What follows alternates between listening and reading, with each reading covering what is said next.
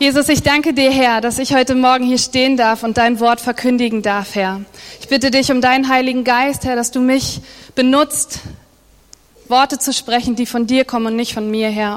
Und ich bitte dich auch für meine Geschwister, dass du ihre Herzen öffnest und ihre Ohren weit aufmachst, Herr, für dein Wort, für dein Reden heute Morgen. Amen. Ja, wir haben ja eine neue Predigtreihe angefangen. Vielleicht habt ihr es schon gemerkt. Ich weiß nicht, ob Andi das überhaupt gesagt hat letzte Woche. Die heißt Jenseits von Sonntag. Schon mal gehört? genau. Das heißt also, wie wir unser Leben in der Woche nach Sonntag praktisch als Christsein leben. Und Andi hatte letzte Woche ja schon davon gesprochen, dass wir nicht alleine das machen müssen, sondern dass wir den Heiligen Geist dazu haben, uns zu helfen. Und heute, da geht es um Beziehungen. Ich durfte mir das Thema so ein bisschen aussuchen und dachte, ja, das nehmen wir. Friends. Michi und Imkin, ihr seid meine Friends-Freunde. Wir gucken das immer, diese Serie. Und ähm, ich meine heute weniger so eure Arbeitskollegen, diese Beziehungen oder so Bekannt, Bekanntschaften, sondern eigentlich so deine engen Freunde. Und ähm, wenn ich, ich habe heute Morgen so eine Idee gehabt, wenn man predigt, oder wenn man einer Predigt zuhört, geht euch das auch so, dass manchmal denkt man, uh, ich hoffe, der hört jetzt zu. Kennt ihr das? Das ist ein Satz für den, weil der muss sich das wirklich mal merken. Und dann guckst du vielleicht rüber und siehst diesen Menschen und denkst, ah, das ist jetzt voll seins. Ähm, das ist irgendwie ein Fehler, den wir machen. Und dreh dich doch mal zu deinem Nachbarn und sag ihm oder ihr, ich bin heute gemeint.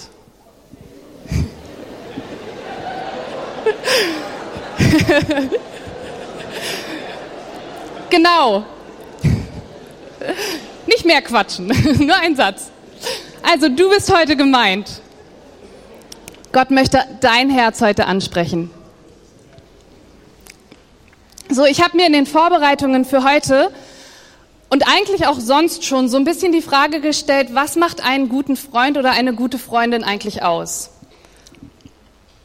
Ähm, vielleicht gar nicht mehr so sehr, dass ich mir diese Leute dann aussuche, wenn sie diese Qualitäten habe, sondern ich habe mir die Frage gestellt, was macht mich zu einer guten Freundin?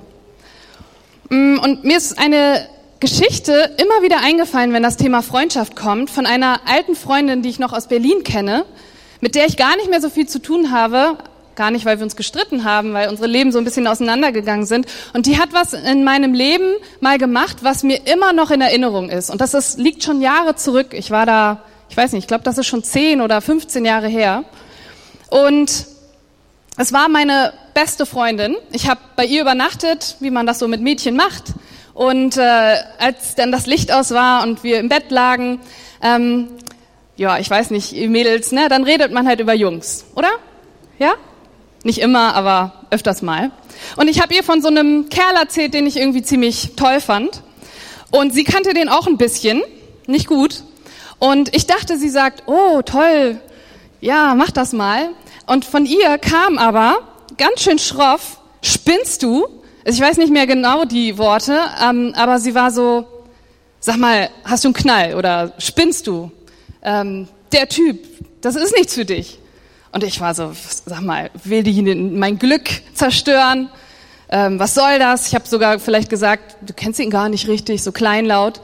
Und war ziemlich gekränkt von ihrer Ununterstützung, wie heißt das Wort? Dass sie mich nicht unterstützt hat, sich nicht für mich gefreut hat. Und ich habe diese Beendung dann relativ schnell so ein bisschen äh, diese ähm, Unterhaltung dann relativ schnell beendet, weil ich bin ich war ein bisschen beleidigt ehrlich gesagt und gekränkt, dass sie so mit mir spricht. Und es war ein Uhr nachts, das weiß ich noch. Und ich lag neben ihr im Bett, die ist dann irgendwann eingeschlafen. Und ich dachte, ich fahre gleich nach Hause. Es war ein Uhr morgens. Es war irgendwo in Neukölln und ich habe in Spandau gewohnt. Also für die, die Berlin nicht kennen, das ist ziemlich weit weg. Und ich dachte, ich, ich fahre nach Hause. Die ist echt blöd. Ich habe es dann nicht gemacht, aber was ich gemacht habe, ich musste dann früh raus, bin zur Schule gefahren und ich habe mich bei ihr nicht gemeldet.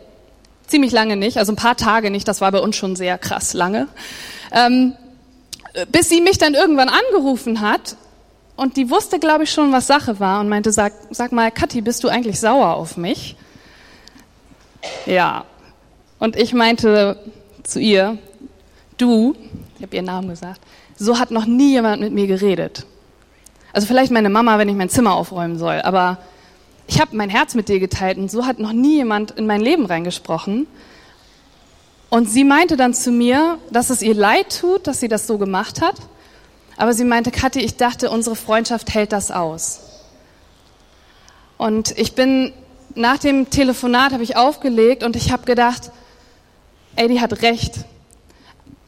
Also das fiel mir ziemlich schwer zuzugeben, dass sie recht hatte, weil eigentlich habe ich immer recht. Also das ist im Leben immer schon so gewesen, dass ich eigentlich immer recht habe. Ähm, aber da in dem Fall hatte sie einfach mal recht und ich musste mir das irgendwie eingestehen und ich habe gemerkt, sie wollte mein Bestes. Sie wollte eigentlich nicht, dass ich mich für so einen Typen ähm, hergebe, der es gar nicht verdient hat oder der mir nicht gut tut. Und sie konnte das irgendwie erkennen. Kennt ihr so eine Situation, wo ähm, ein Freund etwas in dein Leben reinspricht oder eine Freundin in dein Leben reinspricht und du bist vielleicht erstmal verärgert oder es bringt dich zum Nachdenken oder du bist verunsichert, was er sagt? Kennt ihr das? Ähm, es gibt auch Situationen, wo das passiert und vielleicht war das zu Unrecht oder dein Freund hat dich wirklich verletzt. Es war wirklich unangebracht in dieser Situation. Also die Frage nochmal, was macht einen guten Freund, eine gute Freundin aus? Darum soll es heute Morgen gehen. Vielleicht habt ihr euch die Frage ja auch mal gest äh, gestellt. Ich gehe einfach mal davon aus, ich kenne ja auch die meisten von euch, oder ja, so die Hälfte. ähm, ich weiß, dass ihr Freundschaften habt. Also ist doch so, oder? Also ich, ich gucke hier so in die Reihe und denk so, da sitzen ein paar, die haben sich gefunden, ähm, da und da und ihr habt gute Freunde. Manche von euch, also ihr seid viel älter als ich und ihr habt schon viel mehr Erfahrungen, was Freundschaften angeht, als ich. Und ihr würdet wahrscheinlich auch sagen, es ist wichtig, in die richtigen Leute sich rein zu investieren, weil je älter man wird, umso weniger Zeit haben wir ja, Freundschaften zu bauen. Man kann sich nicht einfach ganz schnell neue Freunde suchen. Also mir ging es eine Zeit lang so, ich dachte, ich bin voll der Experte, was Freunde angeht. Also ich habe irgendwie, kennt ihr das, wenn, wenn Gott so ein, so ein Thema, Jahresthema so über dich rauflegt und du merkst, oh, an dem Jahr hat er wirklich an diesem Bereich gearbeitet, bei mir. So ging mir das immer. Und ich dachte so, Freundschaft, das habe ich durch. Ich bin voll der Experte. Aber dann kamen immer wieder Situationen, die kommen auch heute noch, wo ich denke, wie gehe ich denn jetzt damit um? Der Mensch oder der Freund oder die Freundin begeht meiner Meinung nach einen großen Fehler zum Beispiel. Oder er oder sie tut etwas, was mich verletzt oder schockiert. Oder vielleicht es geht diesem Menschen nicht gut in meinem Leben und ich habe keine Ahnung, was dieser Mensch jetzt braucht in diesem Augenblick. Habe ich da, habe ich da euer Herz? Wann ist es an der Zeit, etwas zu sagen, etwas anzusprechen, jemand oder vielleicht sogar jemanden ziehen zu lassen? Vielleicht kennt ihr das auch. Und ich dachte, wenn ich in dieser Situation sprachlos bin oder nicht weiß, was ich tue, dann brauche ich ja offensichtlich Hilfe. Und da ich anscheinend nicht so ein Experte bin, dachte ich, dann muss ich mich mal zu dem Beziehungsexperten schlechthin hindrehen. Und das ist jetzt nicht irgendein so Talkshow-Master, sondern das ist Jesus Christus persönlich. Ich weiß, ich habe ein, ein, ein hohes Ziel, aber ich möchte euch heute Morgen etwas mitgeben. Ich habe nämlich eine Textstelle gefunden. Ich habe richtig über dieser Textstelle gebrütet. Die hat mich nicht mehr losgelassen. Und ich habe da was rausgefunden in den letzten Tagen oder Wochen auch, und das hat mich echt zum Nachdenken gebracht. Und ich würde das voll gerne mit euch teilen. Seid ihr dabei? Cool, dann holt doch eure Bibeln raus, wenn ihr sie mit habt, oder eure Bible-Apps. Lasst euch nicht ablenken von der SMS, die gerade kam. Und schlagt den Johannesbrief auf, Johannes 15, die Verse 12 bis 17. Und bei uns in der Gemeinde, wir stehen immer auf, wenn wir das Wort Gottes lesen. Und die, die das möchten, die können das jetzt tun mit mir. Johannes 15, die Verse 12 bis 17. Jesus sagt hier, und so lautet mein Gebot, liebt einander, wie ich euch geliebt habe. Niemand liebt mehr als einer, der sein Leben für die Freunde hingibt. Und ihr seid meine Freunde, wenn ihr tut, was ich euch aufgetragen habe. Ich nenne euch nicht mehr Knechte, denn einem Knecht sagt der Herr nicht, was er vorhat. Ihr aber seid meine Freunde, denn ich habe euch alles anvertraut, was ich vom Vater gehört habe. Nicht ihr habt mich erwählt, sondern ich euch, damit ihr euch auf den Weg macht und Frucht bringt, die bleibt. Dann wird euch der Vater alles geben, worum ihr ihn in meinem Namen bittet. Ich sage euch noch einmal, liebt einander. Soweit der Text. Ich versuche euch mal den Kontext ein bisschen zu erläutern, das, was drumherum geschieht, was, wo Jesus sich hier befand. Er ist hier gerade mit seinen Jüngern zusammen. Und für die Experten unter euch, es sind jetzt nicht alle, die ihm nachgefolgt sind, irgendwo auf einem Berg, sondern er ist mit seinen zwölf zusammen und spricht diese Worte zu ihnen, die ich gerade gelesen habe, nachdem er ihnen die Füße gewaschen hat. Vielleicht kennt ihr die Geschichte. Also er ist mit seinen engsten Vertrauten gerade zusammen. Und für die, die jetzt vielleicht noch besser Bescheid wissen, davon waren drei noch ein bisschen enger mit ihm. Und gleich zu Anfang von meiner Textstelle, wenn ihr das noch aufgeschlagen habt, da gibt er seinen Jüngern seine Definition eines wahren Freundes. Also meine Frage, die ich mir gestellt habe, was macht einen guten Freund aus? Da gibt er eine Definition und es sagt, es ist etwas Krasses. Da steht jemand, der sich selber für seine Freunde hergibt. Habt ihr das? Ich finde, ganz oft wird das in unserer Gesellschaft zwar gesagt, dass wir das brauchen, aber wir leben das ganz anders oder das wird uns ganz anders vorgelebt. Da steht eher so die Frage im Raum, geht es mir in dieser Freundschaft gut? Habe ich etwas davon? Und wenn man das mit Nein beantwortet für sich selber, wenn einem so die Freundschaft nichts mehr bringt, dann beendet man sie und sucht sich jemand anderen. Vielleicht so ein bisschen was passiert wäre, wenn meine Freundin mir nicht hinterhergelaufen wäre. Funkstille. Und Jesus macht das nicht. Er sagt, ich bin dein Freund und du bist mein Freund. Und er entscheidet sich für diese Freundschaft und beendet sie nicht. Okay, und wie geht Jesus jetzt also mit jemandem um? Da wollte ich ja mal drauf schauen, den er zu seinen Freunden zählt. Und ich habe noch zwei Textstellen mitgebracht, die er, ich glaube, die kennt ihr ziemlich gut. Ähm, die habe ich ziemlich so in meinem Herzen bewegt. Die sind mir so irgendwie eingefallen, als ich darüber nachgedacht habe. Und ich habe mir mal die Beziehung zwischen Jesus und Petrus angeguckt.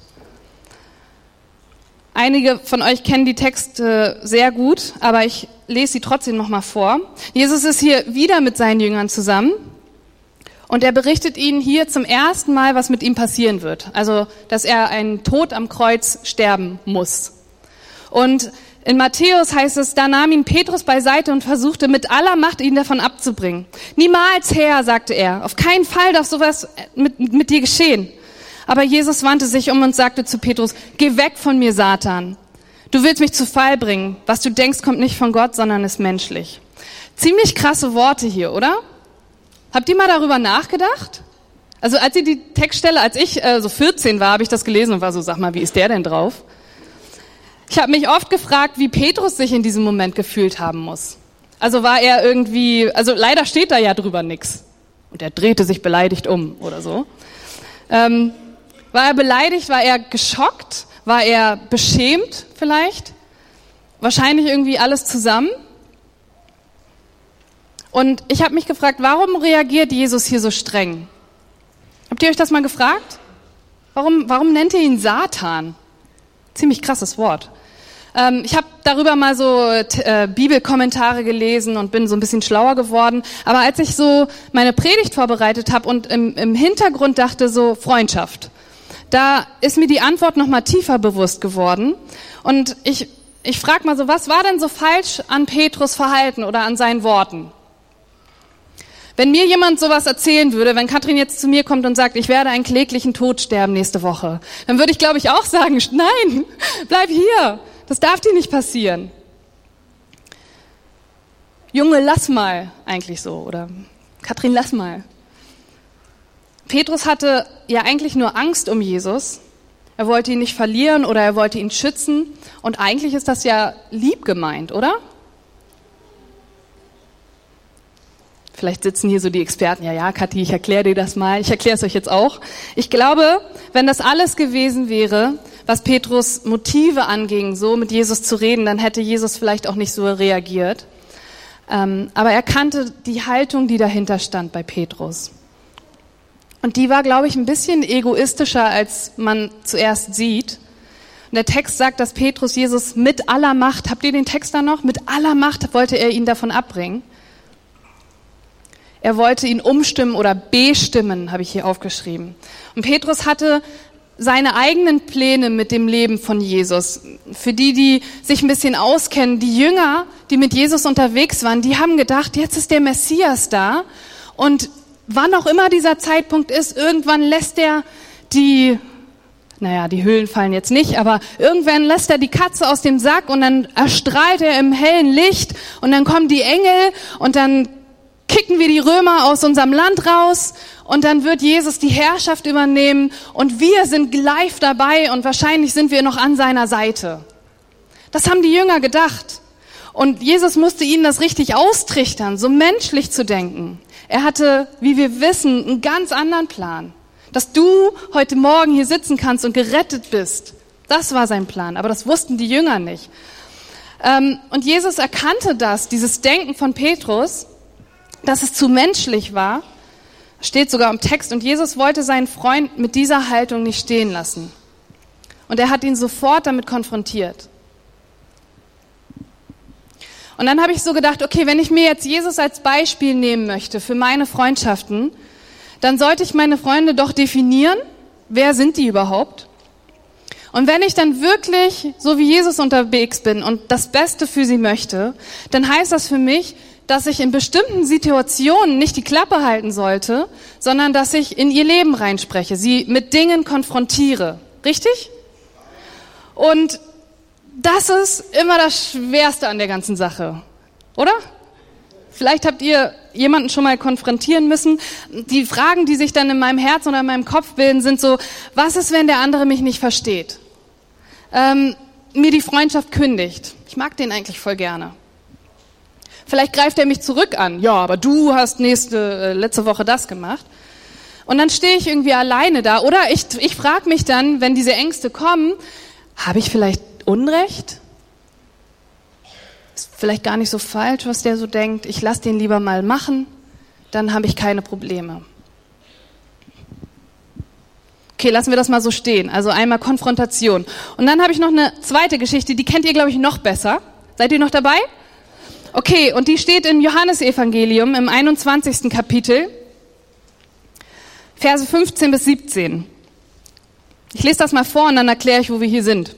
Als sie gegessen hatten, sagte Jesus zu Simon Petrus, Simon, Sohn des Johannes, liebst du mich mehr als irgendeinen anderen hier, als irgendein anderer hier? Petrus gab ihm zur Antwort, ja Herr, du weißt, dass ich dich lieb habe. Darauf sagte Jesus zu ihm, sorge für meine Lämmer. Jesus fragte ihn ein zweites Mal, Simon, Sohn des Johannes, liebst du mich? Jesus antwortete, ja Herr, du weißt, dass ich dich lieb habe. Da sagte Jesus zu ihm, hüte meine Schafe. Und Jesus fragte ein drittes Mal, Simon, Sohn des Johannes, hast du mich lieb? Petrus wurde traurig, weil Jesus ihn nun schon dritten Mal fragte, hast du mich lieb? Herr, du weißt alles, erwiderte er. Du weißt, dass ich dich lieb habe. Darauf sagte Jesus zu ihm, sorge für meine Schafe. Ihr kennt die Geschichte, oder? Ich habe mich auch oft hier gefragt, bei dieser Begegnung zwischen den beiden, warum Jesus dreimal dieselbe Frage stellt. Ihr auch? Und dann habe ich meine Predigt von Andi gehört und verstanden, was Jesus hier eigentlich mit bezwecken wollte. Und Jesus Verhalten oder wie er damit umgeht, das hat mich in der Predigt weggehauen. Ich habe das noch nie so gemerkt. Wisst ihr nämlich, was Petrus kurz vor Jesus Tod am Kreuz gemacht hat? Ich lese euch das nochmal vor, das steht in Matthäus. Petrus saß noch draußen im Hof, als seine Dienerin auf ihn zutrat, eine Dienerin, und sagte, du warst doch auch mit diesem Jesus aus Galiläa zusammen. Aber Petrus stritt es vor allen Leuten ab. Ich weiß nicht, wovon du redest, sagte er. Als er danach zum Eingangstor ging, sah ihn eine andere Dienerin und sagte zu denen, die dort standen, der war auch mit diesem Jesus von Nazareth zusammen. Wieder stritt Petrus es ab, diesmal sogar mit einem Schwur. Ich kenne den Menschen nicht. Doch es dauerte nicht lange, da traten die Umstehenden auf ihn zu und sagten, natürlich bist du auch einer von ihnen. Deine Sprache verrät dich. Petrus begann Verwünschungen auszustoßen und schwor, ich kenne den Menschen nicht. In diesem Augenblick krähte ein Hahn. Da erinnerte sich Petrus daran, wie Jesus zu ihm gesagt hatte, bevor der Hahn kräht, wirst du mich dreimal verleugnen. Und er ging hinaus und weinte in bitterer Verzweiflung. Wie oft hat Petrus Jesus verleugnet? Dreimal. Und im Lukas-Evangelium steht sogar, dass Jesus ihn ansah, als der Hahn krähte. Petrus erinnerte sich daran und er weinte, wie der Text hier sagt, in bitterer Verzweiflung. So und jetzt, ich habe euch ja die Textstelle vorgelesen, als er wieder Jesus begegnet ist zum ersten Mal. Er war auferstanden von dem Toten, zeigte sich den Jüngern und nahm sich extra Zeit mit Petrus um sich um ihn zu kümmern. Und er schuf eine ähnliche Situation wie damals, als er ihn verleugnet hatte. Er machte ein Kohlefeuer, sagt es in, in, im Johannesevangelium. Ähm, genauso eins, um das Petrus gesessen hatte, als er ihn verraten hatte. Also ihr müsst mal so die Matthäus, Markus, Lukas, Johannes stellen. Da steht überall Petrus verleugnete Jesus und überall hast du noch ein paar mehr Details. Und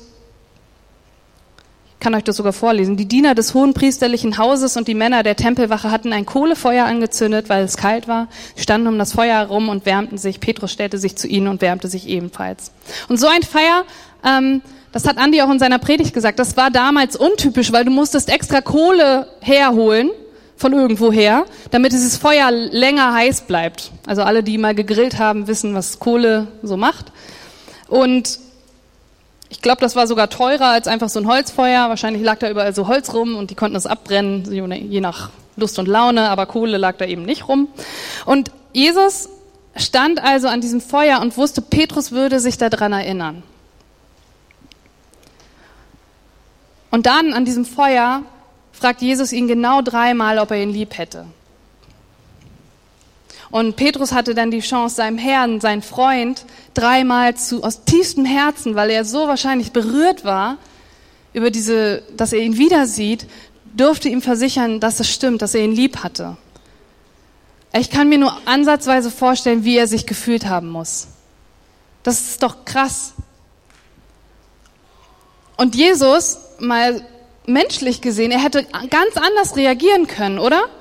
Petrus war so einer, wenn ihr von ihm gelesen habt, der ist immer nach vorne geprescht und war so der Erste und hat ihm beteuert, dass er für ihn sterben würde. Und kurze Zeit später, also ich weiß gar nicht, wie viele Tage das waren, stand er da und, und hat dreimal, also in dem Text steht, er hat richtig Verwünschungen ausgesprochen. Ich kenne diesen Mann nicht. Und Petrus wusste, dass Jesus das wusste. Also warum war Jesus nicht auch hier so streng mit ihm? Hätte Petrus das nicht irgendwie vielleicht ausgehalten? Also er war es ja anscheinend gewohnt, dass Jesus mal Satan zu ihm sagt oder so und die so ein bisschen so unterwegs waren. Aber was ich so gemerkt habe, war, dass Jesus etwas anderes erkannt hatte, weil Petrus hatte Angst. Er hatte kein, keine Haltung, die dahinter stand, so ich lüge jetzt hier rum oder ich möchte eigentlich gar nicht mit diesem Mann assoziiert werden. Er hat ihn geliebt und Jesus wusste das. Und er hat einfach einen Fehler gemacht, oder? Das zeigt der Text. Er hat ihn verleugnet. Und ich finde es so schön im Text, dass das dann da steht, er ging hinaus und weinte in bitterer Verzweiflung. Das hat mich voll berührt. Und äh, Jesus wusste, das war keine falsche Haltung, die er hier berichtigen musste, sondern es war absolut notwendig, liebevoll und seelsorgerlich jetzt mit, mit diesen Menschen umzugehen. Weil und jetzt kommt so ein bisschen auch so das Geheimnis oder mein Punkt, auf den ich noch hinaus will. Er wusste von Gott, er war ja auch Gott, aber er wusste auch von Gott, dass Petrus diese Begegnung brauchte, dass er frei von dieser Schuld werden musste, von diesem schlechten Gewissen, um der zu werden, der er schließlich dann geworden ist. Und Petrus ist danach, der war frei. Der hat zu Tausenden von Menschen gesprochen, er hat Wunder erlebt, er hat Menschen geheilt. Und er ist zum Schluss, er hat am Anfang gesagt, ich gehe für dich in den Tod, hat ihn verleugnet, dann hat Jesus ihn freigesetzt. Und was ist dann passiert, er ist für seinen Glauben an diesen Jesus Christus gestorben. Und jetzt denkst du vielleicht, okay, Kati, toll, aber das ist, war Jesus, oder? Hat jemand den Gedanken? Also ich, ich habe den Gedanken manchmal. Wie kann ich so mit meinen Freunden umgehen, weil ich bin doch nicht Jesus. Also ich bin doch jetzt nicht Gottes Sohn, der hier alles weiß und voller Gnade ist und nie was falsch gemacht hat. Und es mag ja stimmen, Jesus ist wirklich Gottes Sohn, Teil dieser Dreieinigkeit und er hat wirklich nie gesündigt und dann kam sogar eine Taube von oben runter, als er getauft wurde. Also es ist hier noch nie passiert. Und ähm, aber, aber, sagt mal alle aber. Gut, ihr seid noch wach. Erinnert ihr euch noch an den letzten Teil von meiner Textstelle? Johannes 15. Da steht, nicht ihr habt mich erwählt, sondern ich euch, damit ich euch auf den We damit ihr euch auf den Weg macht und Frucht bringt, die bleibt. Und jetzt kommt's. Dann wird euch der Vater alles geben, worum ihr in meinen Namen bittet. Ich sage euch noch einmal, liebt einander. Der Vater wird uns alles, also alles geben, worum wir ihn bitten. Okay, bleibt mal dran. Kurz zuvor, im 14. Kapitel, ihr müsst mal Johannes lesen, geht mal alle nach Hause und lest Johannes. Da sagt Jesus das noch klarer. Johannes 14, 10 bis 14. Glaubst du nicht, dass ich im Vater bin und dass der Vater in mir ist? Jetzt kommt's. Was ich euch sage, sage ich nicht aus mir selbst heraus, sagt Jesus. Der Vater, der in mir ist, handelt durch mich. Es ist alles sein Werk. Punkt, Punkt, Punkt, dann weiter. Ich versichere euch, wer an mich glaubt, wird die Dinge, die ich tue, auch tun. Ja, er wird sogar noch größere Dinge tun. Wir sind gemeint, Leute. Denn ich gehe zum Vater und alles, worum ihr dann in meinem Namen bittet, werde ich tun, damit durch den Sohn die Herrlichkeit des Vaters offenbart wird. Wenn ihr mich in meinem Namen um etwas bitten werdet, werde ich es tun. Vers 17, er wird euch den Geist der Wahrheit geben. Andi hat letzte Woche davon gesprochen, wir haben den Heiligen Geist in uns drin. Sag mal Amen. Du hast den Heiligen Geist in dir drin. Und wenn ich das glaube, was Jesus hier sagt, glaubst du das? Ich tu das. Wenn ich das glaube und es in einer Freundschaft nicht um mich geht, sondern um, ich nehme jetzt Katrin, du bist cool, wenn es um sie geht, wenn es um deinen Freund geht, nicht um dich, dann habe ich gedacht, krass, ich muss meine Beziehungen nochmal komplett neu überdenken. Bin ich so ein Freund, bin ich so eine Freundin für jemanden? Kann ich das überhaupt sein? Und dann muss ich mich entscheiden, wann gehe ich konfrontativ, wann gehe ich seelsorgerlich mit diesen Menschen um. Und dazu gehört zuerst, dass ich für diese Freunde bete. Und ich muss, also ich musste wirklich ehrlich mit mir sein, diese letzte Woche, als ich das so erkannt habe. Ich war so, ich glaube, ich habe noch nie so für meine Freunde gebetet. Also das ist mir wie Schuppen von den Augen gefallen. Vielleicht bist du hier und sagst, oh, ich habe das, ich mache das immer. Dann erzähl mir, wie es war. Aber ich habe noch nie für meine Freunde so gebetet, dass Gott mir, der in mir ist, zeigt ein Stück weit, vielleicht nicht jetzt nicht immer, ich, ich bin ja nicht Jesus, aber ich habe ihn ja in mir und dass ich ihn bitte, wenn ich jetzt meine Freunde anschaue, zeig mir doch situationsweise oder stückweise, wo du diese Person siehst in so und so vielen Jahren oder was du mit dieser Person vorhast.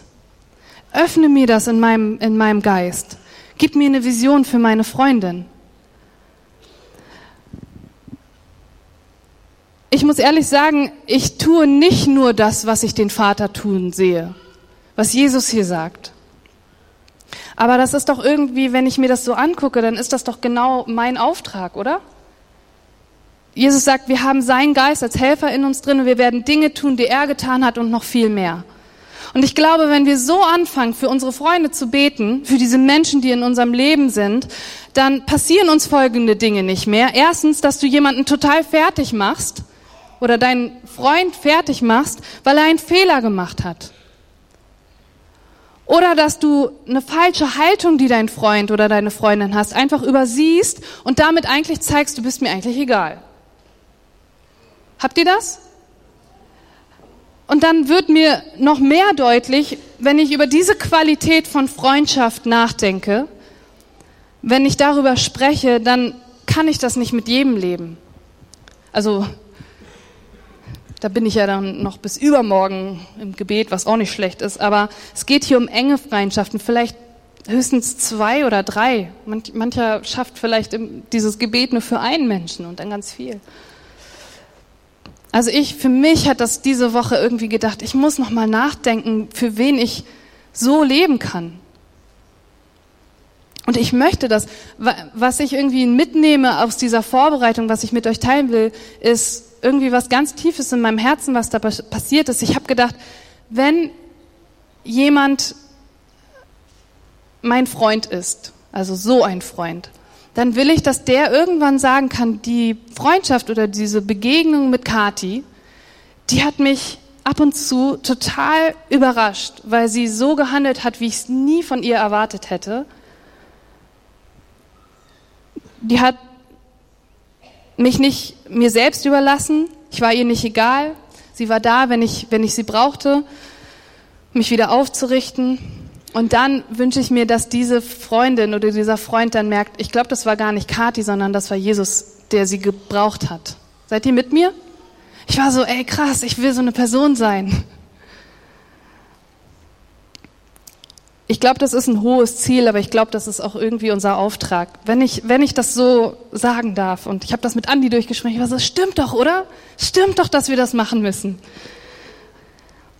Und ich würde euch einfach ermutigen, diese Woche so, diese neue Woche damit anzufangen, dass du vielleicht nochmal in dich gehst und sagst, wer sind diese Freunde in meinem Leben? Und mit Gott anfängst, über diese Beziehung zu reden. Vielleicht musst du erstmal überlegen, wer sind denn diese Menschen, genau, und die dann Gott geben. Und ich würde dich bitten, dass du das einfach mal machst, weil mich hat das umgehauen. Ich war so krass, ich muss noch mal echt nachdenken, wer diese Freunde sind und was ich für einen Auftrag an sie habe, weil es geht nicht um mich, es geht um die. Oder du merkst vielleicht auch jetzt, dass, da möchte ich eigentlich auch noch kurz Zeit für nehmen, wie der Heilige Geist dich vielleicht so gerade antippt und ähm, dir vielleicht Situationen zeigst, wo du Dinge falsch gemacht hast. Also vielleicht hast du einen Freund oder eine Freundin zu schnell zurechtgewiesen, der eigentlich einen Fehler gemacht hat und so ein hartes Urteil nicht verdient hat. Oder andersrum einen Freund stehen gelassen hast mit seiner Haltung, die falsch war. Und dann fang an, dafür zu beten und erst zu handeln, wenn du den Vater handeln siehst. So schnell ist es menschlich, was wir tun. Und dann sprechen.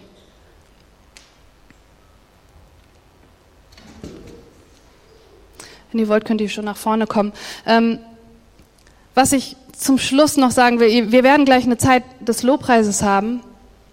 Und vielleicht bist du heute hier und brauchst einfach Gebet. Vielleicht hat Gott zu dir gesprochen und du denkst, ich kenne, ich habe so eine Freundin nicht. Oder ich wurde von meinen Freunden verletzt. Vielleicht musst du diesem Menschen noch mal eine Chance geben, so wie ich vielleicht meiner Freundin eine Chance geben musste und du das einfach noch mal klärst, weil Gott hat uns diese Beziehung gegeben, damit wir ihn besser kennenlernen dadurch. Und ich würde diejenigen von euch auch ansprechen wollen, die das erste Mal so richtig von Jesus gehört haben. Vielleicht hast du seinen Namen schon mal gehört und weißt, wofür er steht, aber du sitzt hier heute Morgen und denkst, also wenn Jesus so ist, so echt, dann möchte ich den kennenlernen dann soll das auch mein Freund sein, der mich nicht so stehen lässt und der mich nicht, dem ich nicht egal bin und der mit mir so tief und liebevoll umgeht, wenn ich einfach einen Fehler gemacht habe. Und dann soll das heute irgendwie auch so deine Chance sein, dass du den kennenlernen darfst und wir mit dir beten können.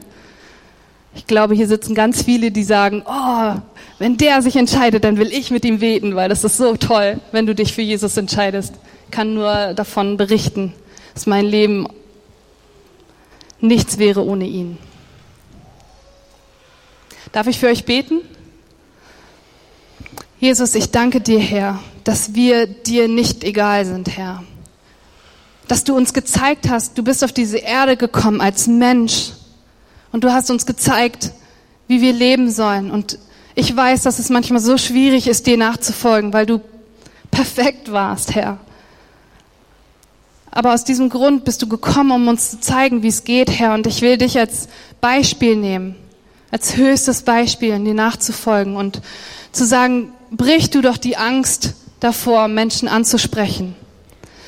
Aber öffne doch zuvor auch erstmal unser Herz, dass wir diesen Menschen, diesen Freund, den, der uns begleitet, sehen mit deinen Augen, Herr.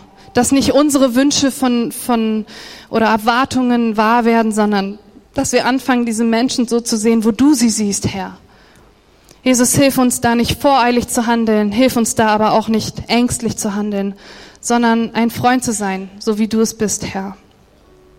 Und Jesus, ich bitte dich auch für meine Geschwister, die ähm, hier sind heute Morgen, die du eigentlich schon angetippt hast und dessen Herz vielleicht gerade pocht und sagst, ey, ich will diesen Jesus wirklich kennenlernen. Ich bitte dich, dass du diesen Menschen Mut schenkst, heute eine Entscheidung für dich zu treffen. Dass sie gleich zu den Gebetsteams gehen und sagen, ich möchte Jesus kennenlernen. Und dass er dann auf Menschen trifft, die sich so freuen, weil du sie nach Hause geholt hast, Herr. Zu dir. Amen.